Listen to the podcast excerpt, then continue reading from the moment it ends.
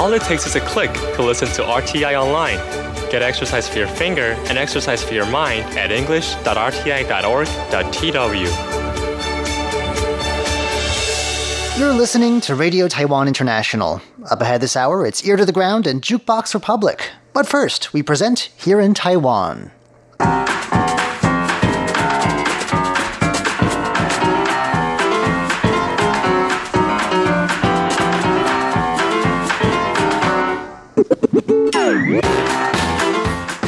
Welcome to Here in Taiwan. Today is Monday, May the 20th. I'm John Van Trieste, and joining me here in the studio today, it's Jake Chen. Hello. And Paula Chow. Hello. Up next, how does President Tsai Ing-wen de-stress? Then, does Taipei really only have 12 years to relocate? Why one meteorologist thinks climate change will do this city in. And the Education Ministry looks to crack down on cheating in high school entrance exams. We'll be finding out how they plan to do that in just a moment. Please stick around.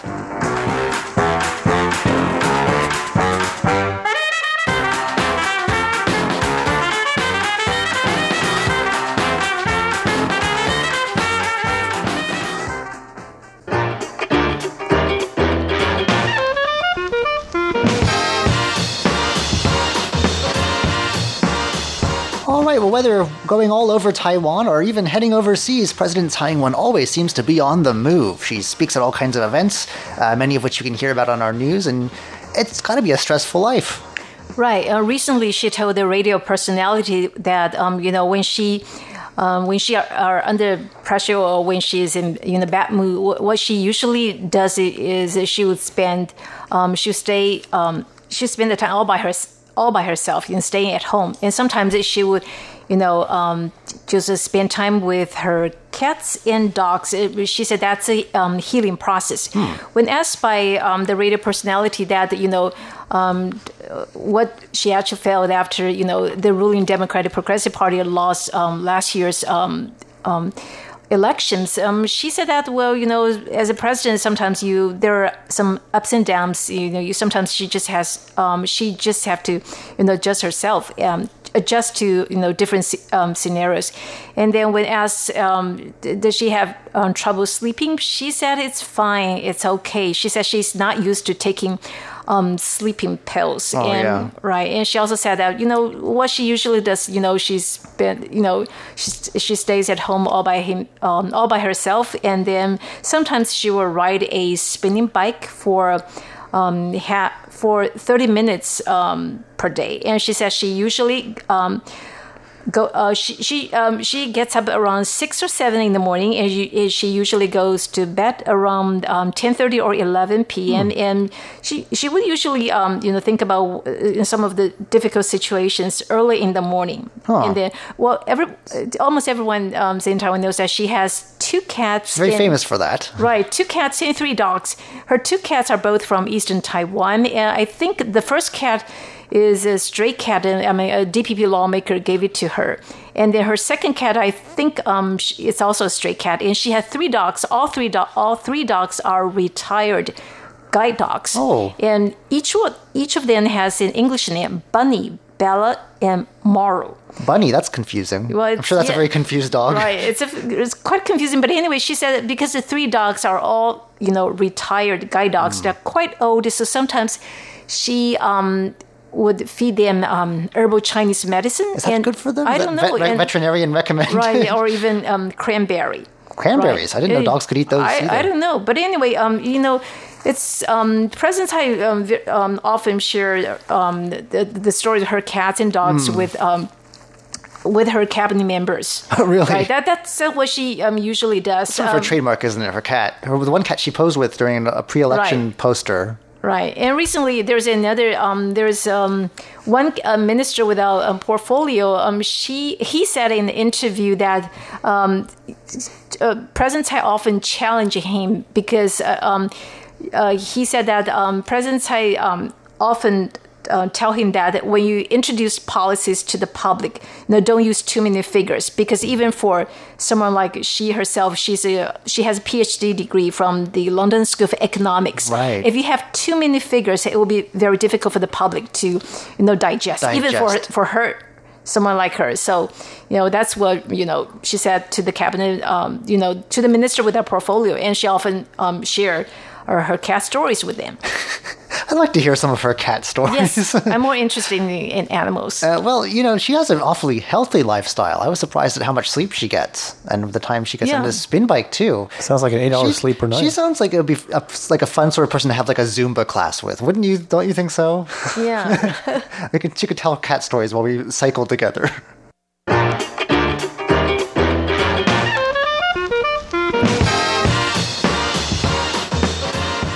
Well, Taipei sounds like it's in trouble, and in fact, it's not just Taipei. Uh, an NGO here in Taiwan says that out of Taiwan's major six major cities, only Taoyuan and Taichung are likely to survive the ravages of climate change. Very dire uh, warning, and we really, it looks like, only have 12 years to do something about it.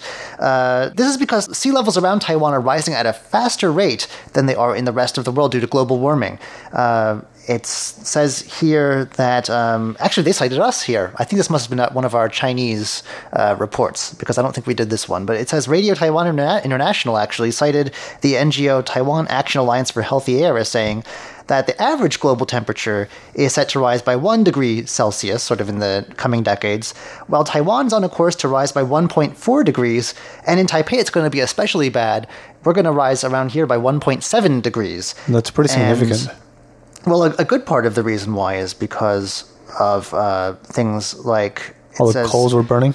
No, it says well, it- it's not evenly distributed. This the pace of the warming, and that has to do with our location. We're in the subtropics here. Right. Uh, the rotation of the Earth. I'm not sure what that has to do with it, but also higher sea temperatures in the western Pacific Ocean and the convergence of seawater and the thermal expansion of effect. So it sounds like the waters around us are heating up faster than elsewhere, and therefore Right.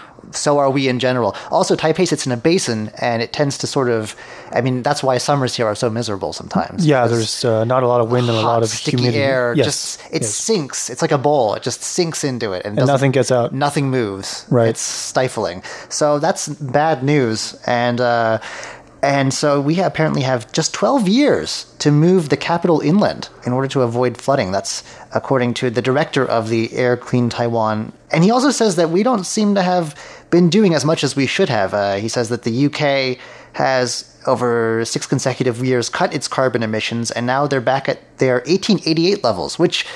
It's the industrial revolution. That's still I was gonna say that low levels necessarily, Right. uh, but still th- probably lower than what they had been more recently. Right. And yet the UK has still declared this an emergency. Meanwhile, Taiwan's CO2 emissions are still going up.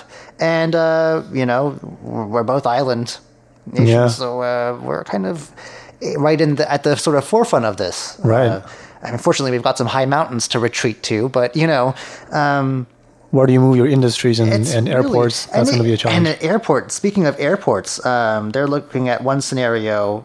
It's this is the Taiwan Action Alliance for Healthy Air. They predict that by the end of the century, the Taipei Basin will, will be flooded. Where we are now will be flooded to a height of three meters. And historically, that has happened. Uh, It was once a lake. So it's not anything new, but there's a lot more here though than there, than there was the last time it was flooded. So uh, Yeah. skyscrapers and so on. That means about a third of land in the greater Taipei area would be underwater. And uh, Songshan Airport, which is just down the road from us, would be completely unable to operate. And it even says uh, that the new Taipei section of the Taoyuan Airport Metro would collapse under, I guess, all that deluge of water. right. Um, so, but again, it's just a, a losing scenario, especially for us, because if, for instance, the global temperature were to rise by two degrees by 2050, there's one scenario that they're looking at. Then in Taipei, it would be it would rise by three to four degrees. so almost double that. So it, yes, it's uh, significantly higher. Uh, in fact, the sea around Taiwan, according to a researcher at Academia Sinica uh, named Chen Zhaolun, is it's we're warming at one of the fastest rates in the world.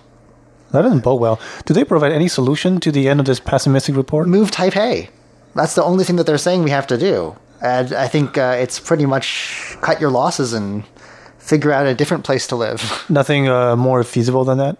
no, it's, it says that um, I know. the city's the city's basin-like layout and low-lying area. I mean, once the sea reaches the Taipei Basin, getting it the floodwaters back out again would be very difficult.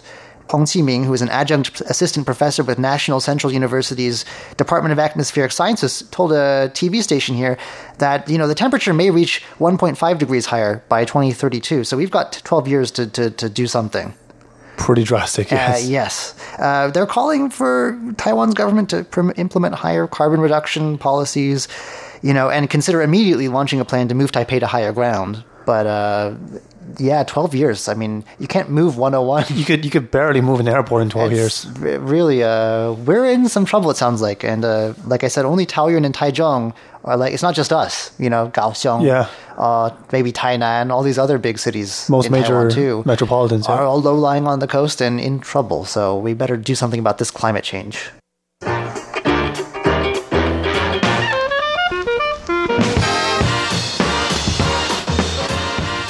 Well, as officials rush to tackle this problem, or not, uh, the Education Ministry is trying to crack down on a different kind of problem cheating on the high school entrance exam. Right. Uh, a bit more than 22,000 uh, uh, junior high school uh, students took here in the uh, high school entrance exam last year. And uh, the Education Ministry found a total of 26 confirmed cases of violations, including bringing banned items like electronic devices, alarms going off, that count as well. And um, uh, even uh, opening the uh, exam booklets before they allow you to do so, that counts as violation as well. Oh, yeah, that's a, that's a problem. Like I think some tests, at least in the U.S., they were like invalidated. Like everyone had to do it over again because someone that would be so annoying. Right, or as uh, the Ministry of Education said, for that violation per se, it's invalidated for that person who pre Okay. pre-opened it. Um, the I thought they were going to implement new measures, but as it turns out, in order to curb the similar violations in this year's exam, they said uh, they're going to maintain all the measures and punishment they have in place, but they are going to be more stringent in, to to implement the punishment. So if you are say pre-open the booklet before they allow you you don't have any room for negotiation you're automatically you're, You're out. you're out your exam's forfeited um, and those who um, have uh, bring uh, any sort of electronic devices, even alarm clocks. Um, Why would you bring an alarm clock into a music exam? They tell you when it's over. right. I think there are students who probably try to pass certain electronic devices as alarm clocks to bring them in. Oh. Uh, to say to claim, oh, this is actually an alarm clock, but Well, it could You're not going to fall asleep during the exam, are you? So why would you need? Why do you need that for? Right, but you could want extra information. So, you know, that's what some of them probably brought them in. Uh, they said they're going to be uh, enforcing uh, punishment for fraud of three different levels. Um, so, like I said, uh, be have one's exam invalidated uh, will be the top punishment, and then uh, deducting certain uh, points, which will be carried out in their uh, senior high school career, will be the lower tier of punishment. So, yeah, uh, I think 26 cases out of 22,000 isn't particularly high. No, actually, it's. I'm surprised it's that low. One of uh, one out of 1,000, roughly. Human nature being what it is, Right. think that it would be a lot higher than that. But I guess we just have some ethical students, Right. Or, students Who afraid of getting caught. Right.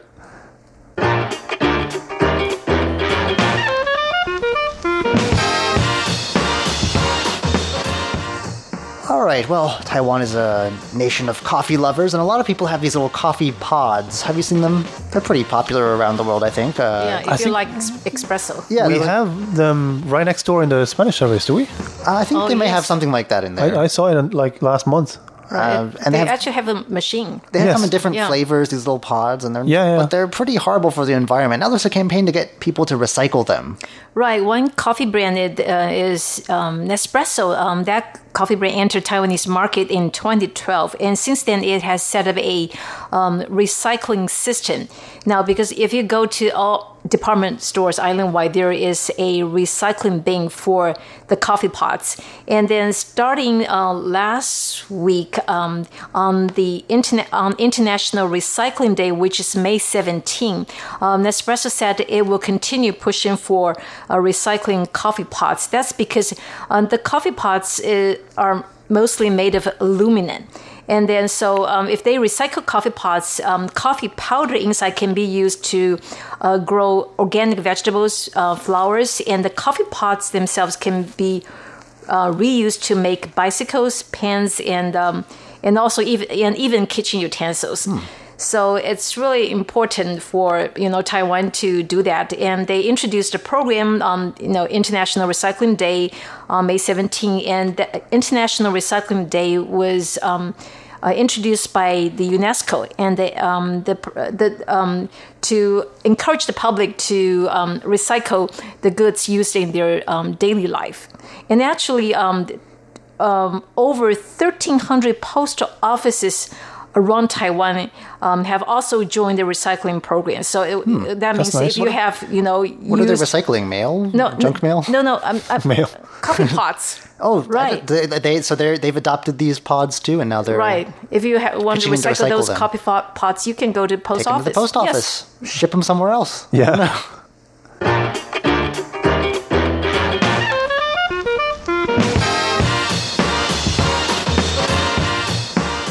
Taipei Mayor Ko Wen-je is back in the news again, which can only mean one thing. He said something.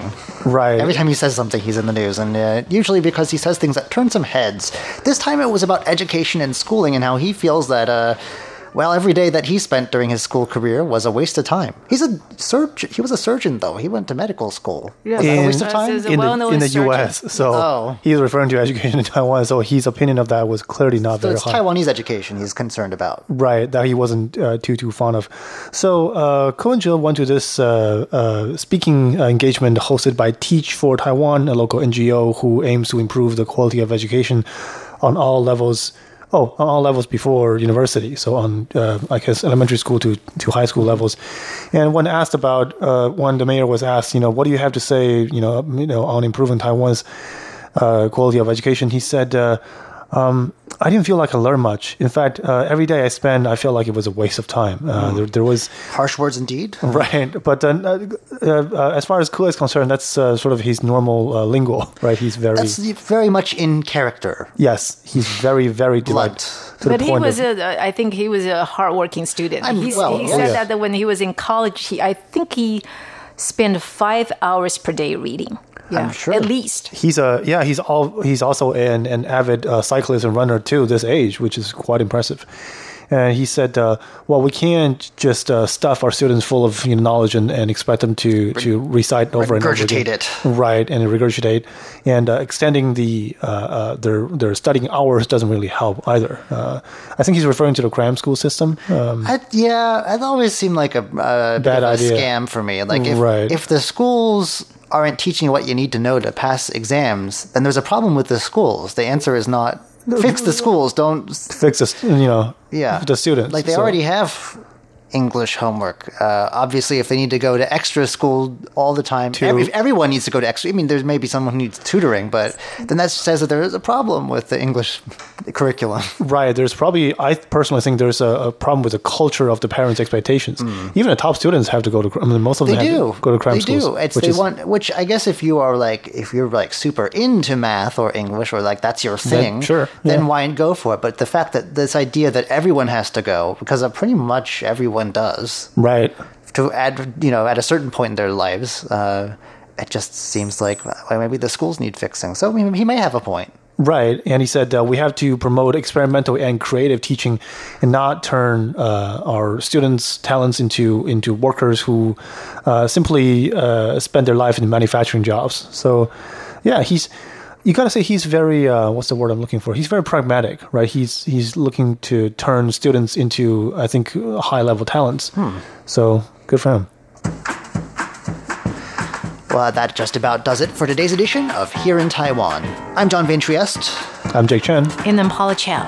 Stay tuned. Coming up next, it's Ear to the Ground and Jukebox Republic.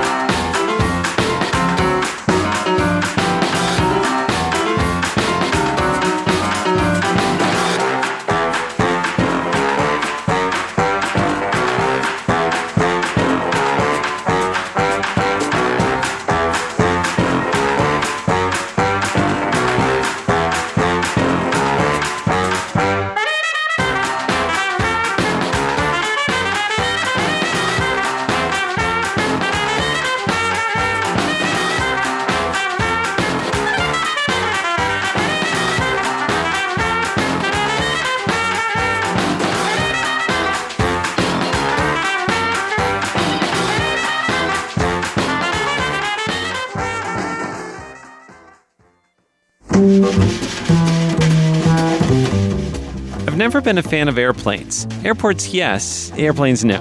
So it was a nice surprise to discover something pleasantly distracting before I boarded a recent flight.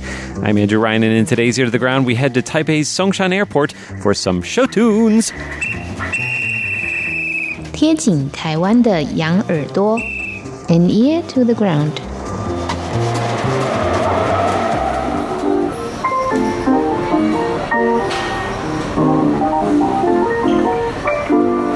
Okay, so when I say show tunes, I don't mean top hats and tap dancers. I mean lively music courtesy of a player piano. And if you listen carefully, you'll definitely notice some show tunes in the mix. One of them that I was able to identify was Anything You Can Do, I Can Do Better from Annie Get Your Gun.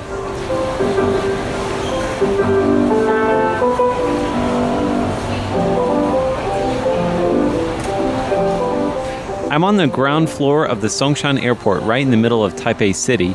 You can catch flights here to destinations all over Taiwan and even to a lot of cities in Asia. The music you can hear is coming from a shiny black Japanese made Kei Kawai grand piano, which is located right at the center of a large circular seating area. About six or seven people are sitting there listening to the music, including an elderly gentleman with a young domestic caregiver sitting nearby.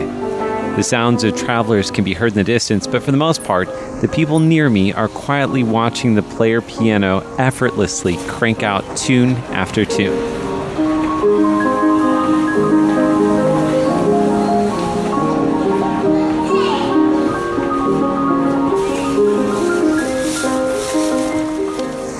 I take a step closer to read the sign sitting on top of the piano. It's in Chinese with short translations below in English, Japanese, and Korean. The heading says, The Music Hallway of the Traveler, with an explanation reading, Go traveling with 100 years of intimates, walking, listening, and traveling, fly along with the song. Now, I wince a bit at the translation, but I do appreciate the sentiment very much. The sign also lists the play times 9 a.m. to 11 a.m., it's about 10 now, and then 1 p.m. to 3 p.m., and 5 p.m. to 7 p.m.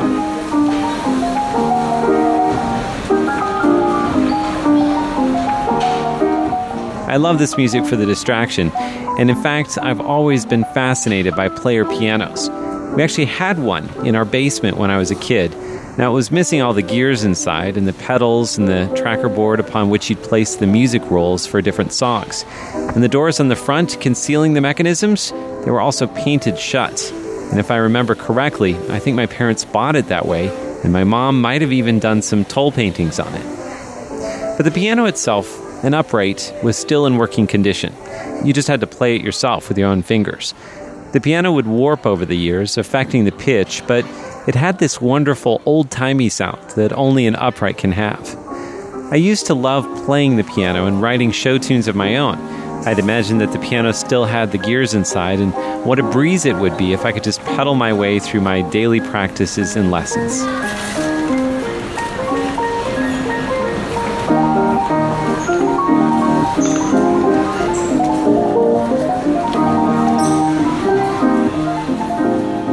Years later, we'd get a new, slightly smaller upright that wasn't as tall, and I'd use that one for much longer.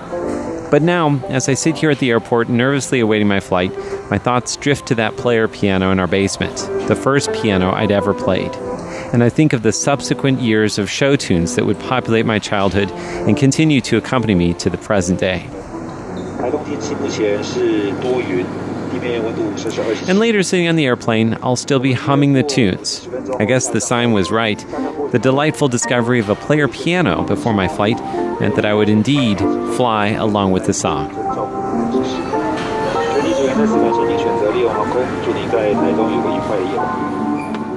With an ear to the ground, I'm Andrew Ryan.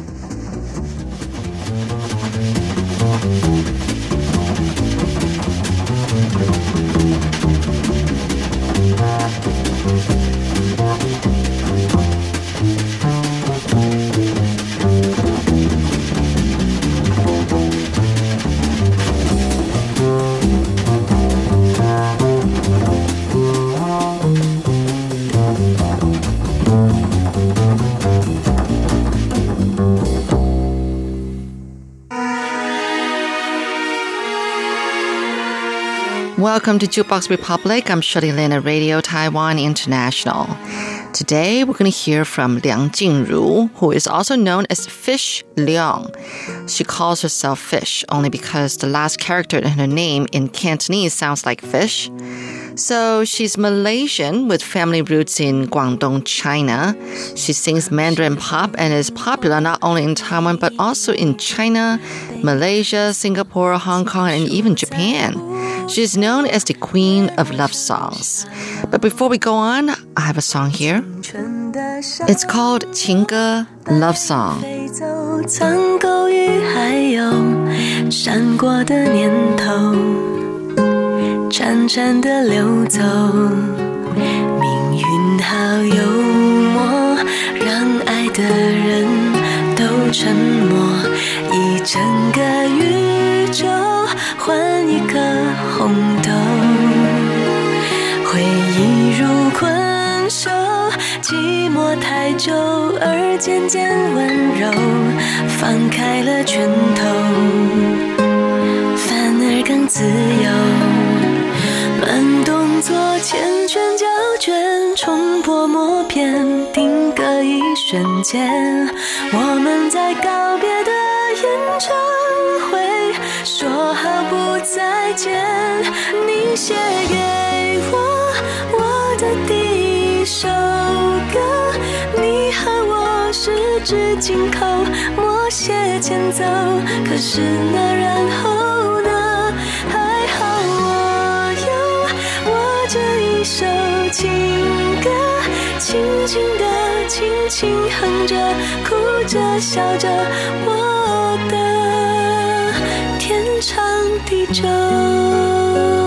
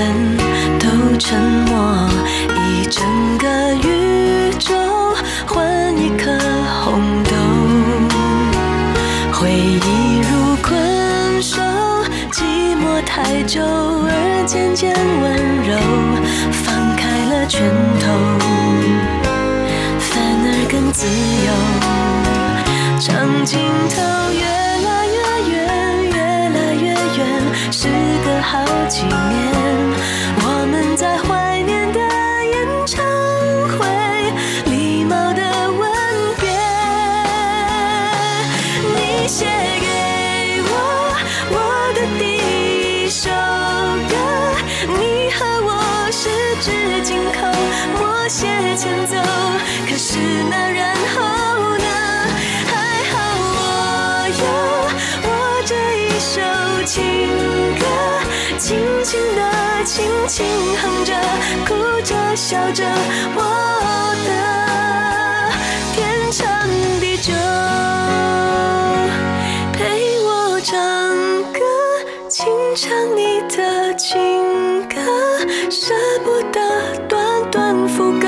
心还热着，也该告一段落。还好我有我下一首情歌，生命宛如静静的相拥的河，永远天长地久。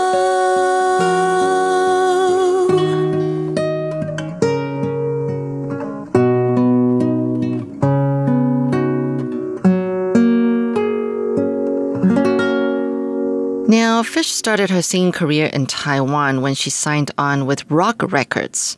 That's also because at home in Malaysia, she talks in Cantonese and didn't know Mandarin Chinese.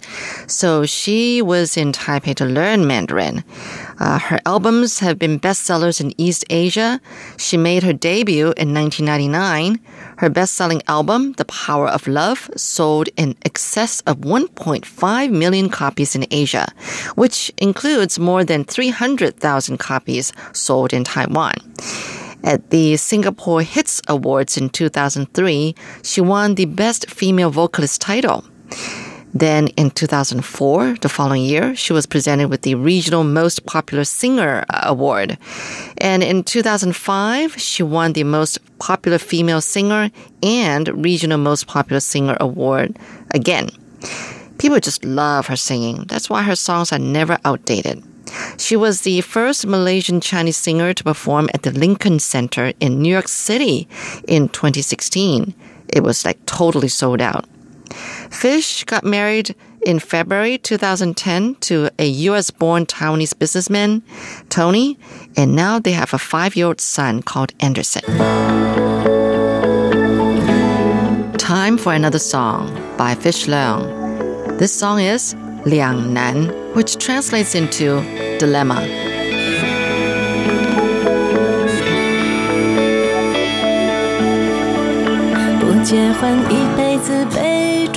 结，了婚太苦闷，人生总是不单纯。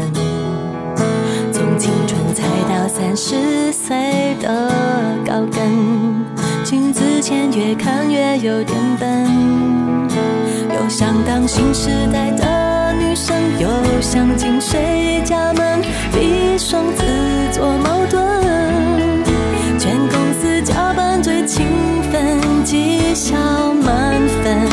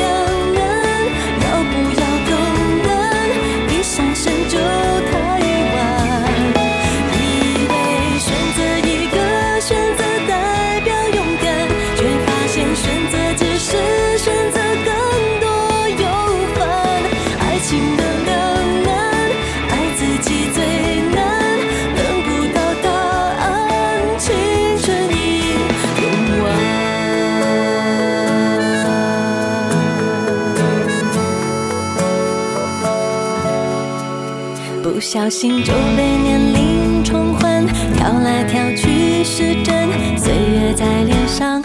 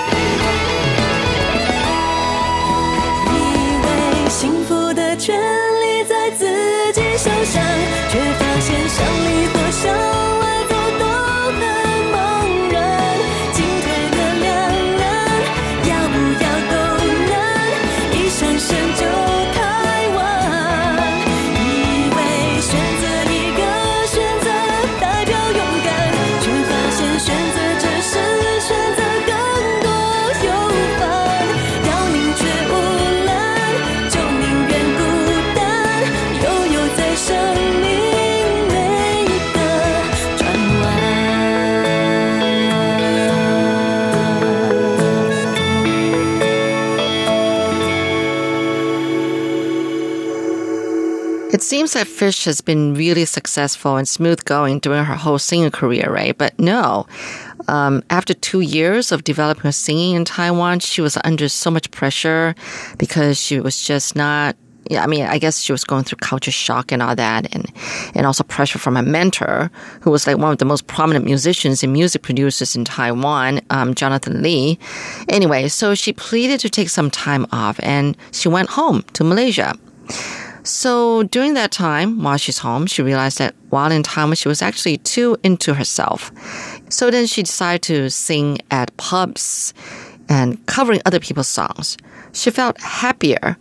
Uh, so after a while, she decided that she was ready to come back to Taiwan. So that was 1999 when she released her debut album. Recently, her song, How Am I, has been in third place on the top chart for several weeks now. So let's have a listen to that song, How Am I? 我好吗？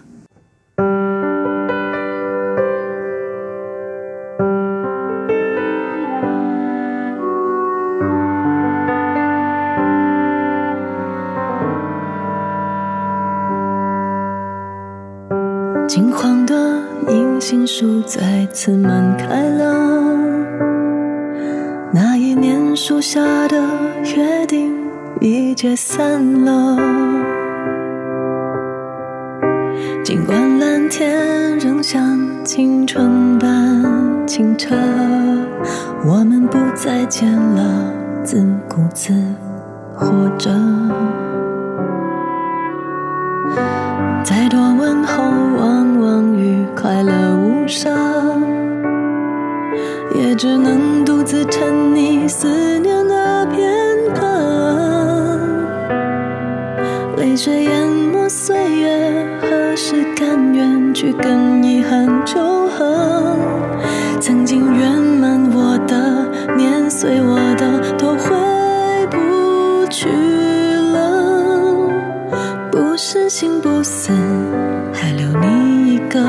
位置。只是呼唤过的名字，要怎么从回忆的固执彻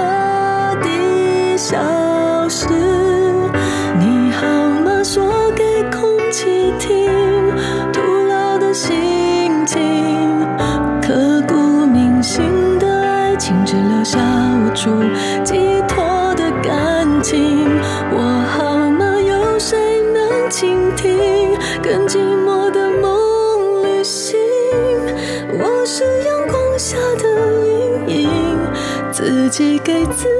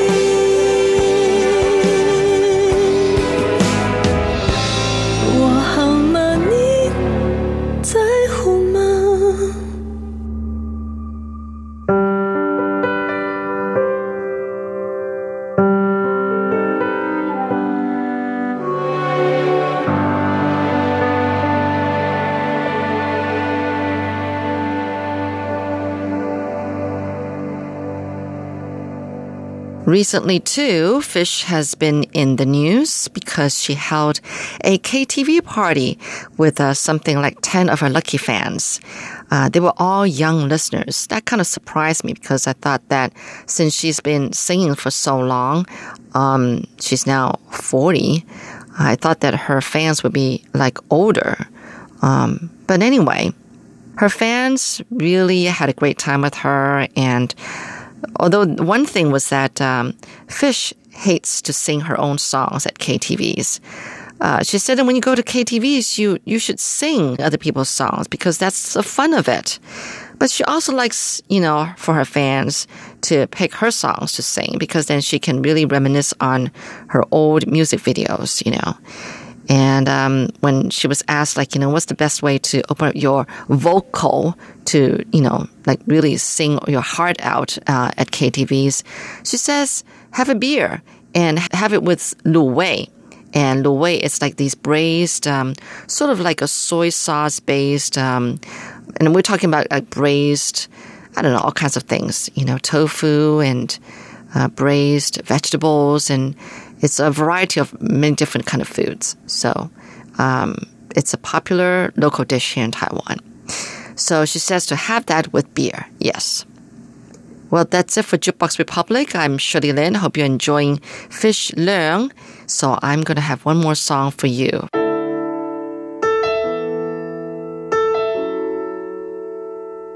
This is Liang Jingru, Fish Leong, with the song 温柔 Gentle.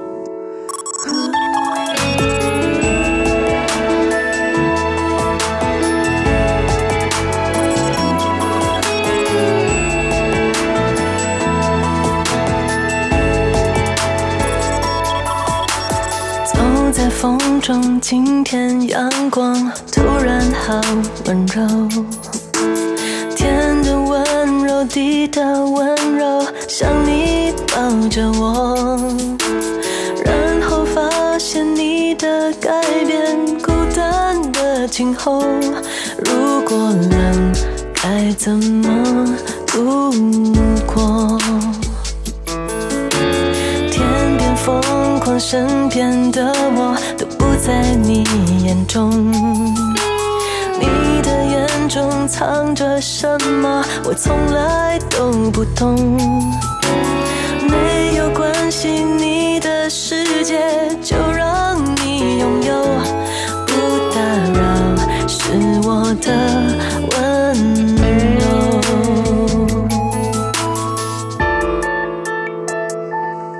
不知道，不，想要，为什么我的心明明是想靠近，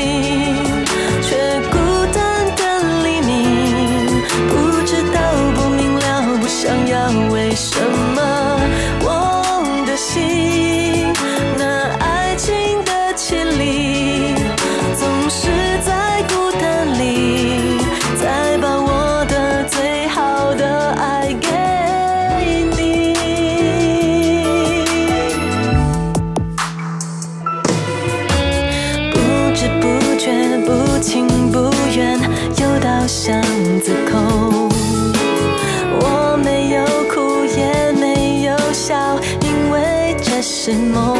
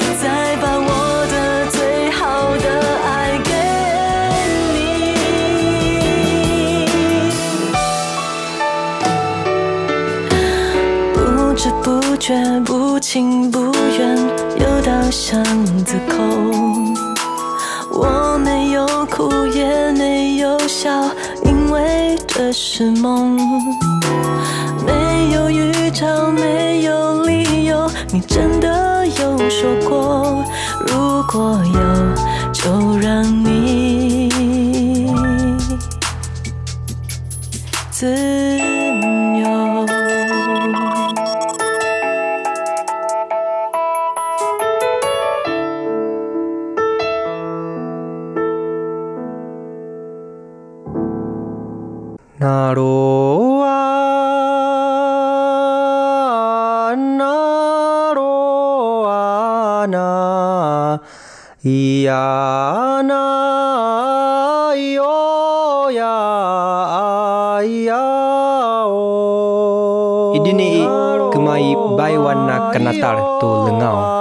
The sound of the Puyuma tribe on Radio Taiwan International.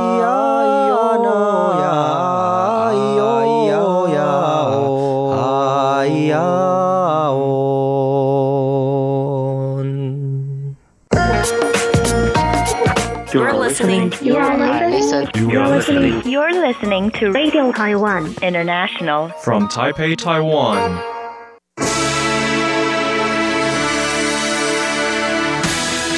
Thank you for listening to Radio Taiwan International, broadcasting from Taipei, Taiwan. Check out our website at english.rti.org.tw. Again, that's english.rti.org.tw for the latest news and features from Taiwan. You can also listen to our programs and watch videos as well. Our 60 minute English language program can also be heard every day at the following times and frequencies. In southern China and South Asia from 1600 to 1700 UTC on 6180 kilohertz. Again, that's in southern China and South Asia from 1600 to 1700 UTC on 6180 kilohertz. And in Southeast Asia from 0300 to 0400 UTC on 15320 kilohertz. Again, that's in Southeast Asia from 0300 to 0400 UTC on 15320 kilohertz. We'd love to hear from you. Please send your comments to PO Box 123 199, Taipei, Taiwan. Again, that's PO Box 123 199, Taipei, Taiwan. Or send an email to rti at rti.org.tw. Again, that's rti at rti.org.tw. Also, visit us on Facebook. The address is fb.me forward slash Radio Taiwan International. Once again, on Facebook, we're located at fb.me forward slash Radio Taiwan International for videos, photos, and news of interest from Taiwan. Thank you once again for listening to Radio Taiwan International.